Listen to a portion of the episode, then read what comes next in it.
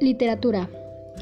La literatura es el acto de comunicación basado con un conjunto de obras literarias de un país, lengua o época.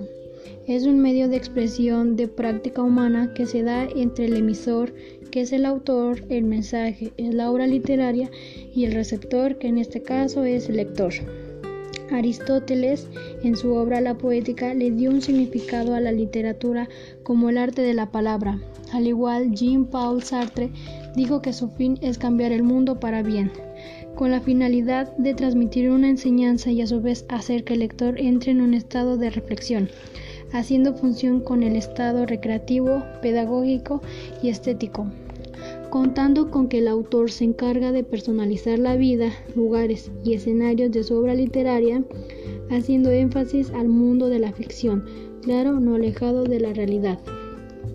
Cuenta con tres disciplinas. Teoría literaria. Se encarga de explicar temas y problemas. Un claro ejemplo es la obra de Aristóteles. Crítica literaria. Esta se encarga de la interpretación y valoración de una obra literaria. Historia de la literatura. Se encarga de contar la evolución y desaparición de la obra literaria. La literatura se puede proyectar en verso y prosa. Un verso es una agrupación de palabras que se unen en un poema a base del ritmo y a medida de determinador. Prosa es una manera de expresión lingüística habitual no sujeta a la medida y cadencia del verso. Esto, desde mi perspectiva, es una creación humana verdaderamente majestuosa, ya que solo una obra literaria te hace reflexionar, pensar y dar lógica a algo que tú hayas pasado. También existen las marcas de literariedad. Para empezar, la literariedad es un conjunto de características que identifican a una obra literaria. Ahora sí, sus marcas son lenguaje denotativo. Es un lenguaje objetivo y hace referencia al significado de una palabra. Lenguaje connotativo. Es un lenguaje figurado que consiste en provocar sentimientos, emociones al lector. La función poética se utiliza con un fin de atraer la atención del lector en los aspectos del contenido, formas, sentimientos y emociones, basado en la estética. Lenguaje literario.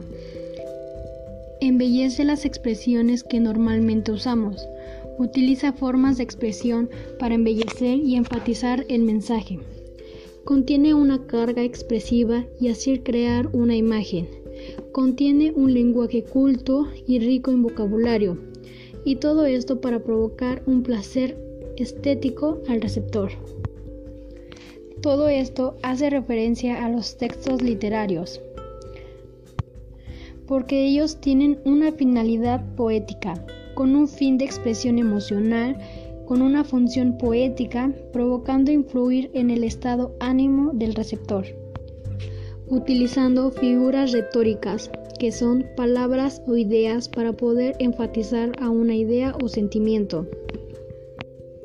Son figuras de significación, figuras de repetición, figuras de dicción, figuras de construcción. La literatura es el arte de la palabra.